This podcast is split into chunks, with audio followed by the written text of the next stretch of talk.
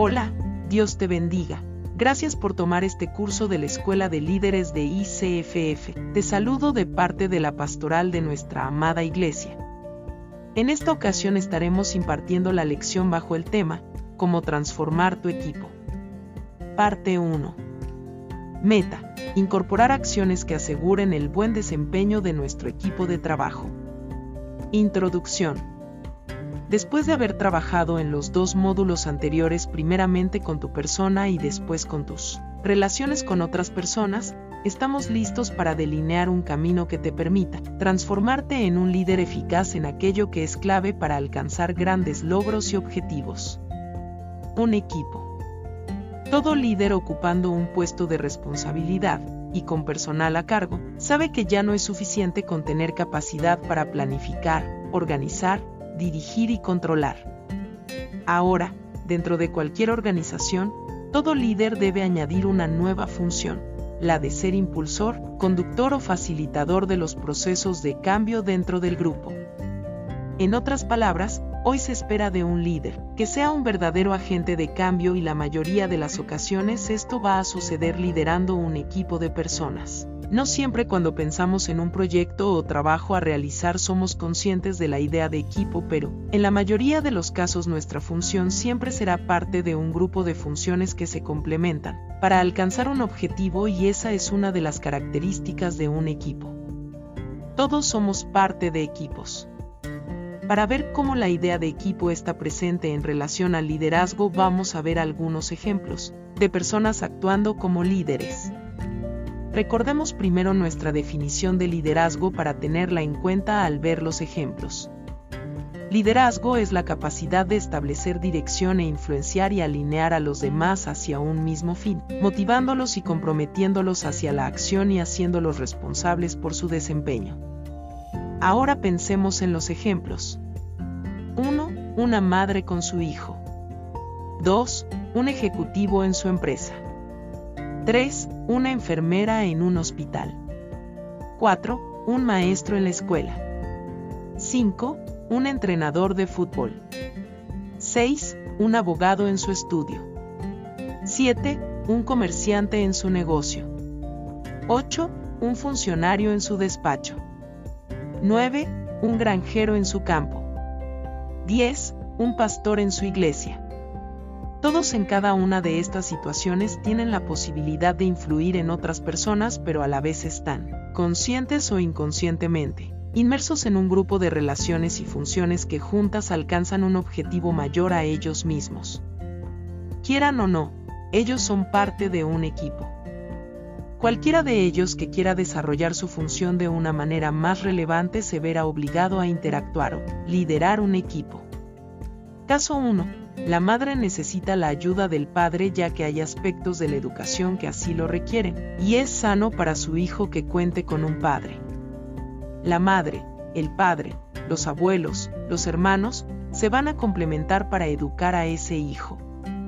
Por eso lo mejor es que cada persona pueda nacer en una familia, porque la familia como equipo brindará al niño, cada uno con sus características especiales, lo que ese hijo necesita para crecer sano.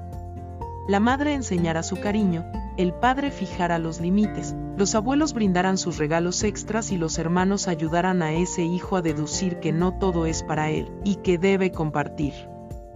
Todos forman un gran equipo que ayuda a alcanzar el objetivo de educar correctamente a ese hijo y prepararlo para la vida. Para no alargar sin motivo este punto veamos en esta tabla como el resto de los casos también muestran que todos son parte de diferentes equipos.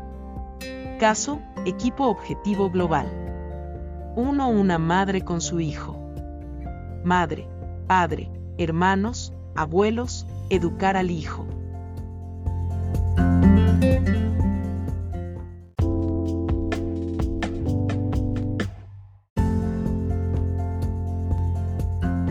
¿Qué es un equipo? Un equipo es un grupo de personas que trabajan para lograr un objetivo común. Trabajo en equipo es la habilidad de trabajar en conjunto con la meta de alcanzar un objetivo y visión en común, la capacidad de armonizar las contribuciones individuales en favor de lograr los objetivos, es la forma en la cual gente común alcanza resultados extraordinarios. ¿Qué es un objetivo? Un objetivo es una situación, hábito o conducta específica y medible que se quiere alcanzar en forma individual o colectiva y que se tiene la intención de lograrlo en un tiempo determinado. Un buen objetivo es 1. Simple, todos lo entienden. 2. Medible, se sabe cuándo se alcanza. 3. Significativo, tiene valor para todos. Ejemplo, poner un nombre en la luna. Todo grupo de personas puede ser un equipo si tienen un mismo objetivo. Cooperan para alcanzar el mismo objetivo. Logran coordinar los esfuerzos personales y transformarlos en grupales. Mantienen una fluida comunicación. Están comprometidos a pagar el precio. Debes trabajar con los miembros del equipo para comunicarles claramente estos factores que intentarán lograr juntos. ¿Cuál será la estrategia a utilizar? ¿Cómo esperas que trabajen? ¿Dónde pueden solicitar ayuda? ¿Cómo funcionará el equipo al trabajo? Etapas en la formación de tu equipo. Formación. Clarifiquen la misión y el propósito. Establezcan objetivos, estrategias y formas de evaluar. Identifiquen recursos. Establezcan roles definan normas. Tormenta. Se presentan áreas de conflicto. Compartan y escuchen. Establezcan confianza. Desarrollen una cultura en la que se aprecien las ideas. Desarrollen sistemas de apoyo entre los miembros. Establezcan metas personales. Manténganse focalizados en los objetivos del equipo. Logren compromisos y avancen resuman regularmente y comuniquen las decisiones para asegurar la comprensión.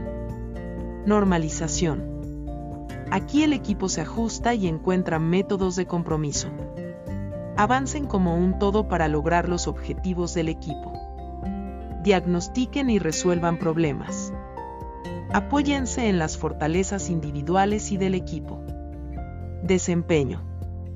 El equipo trabaja con máxima eficiencia para producir resultados continuar los movimientos como un todo para lograr las metas del equipo. Continuar el diagnóstico y la resolución de problemas. Extraigan ventajas de las fortalezas individuales y del equipo. Mantengan una atmósfera que promueva el diálogo abierto. Trabajen para elevar el rendimiento individual y como equipo.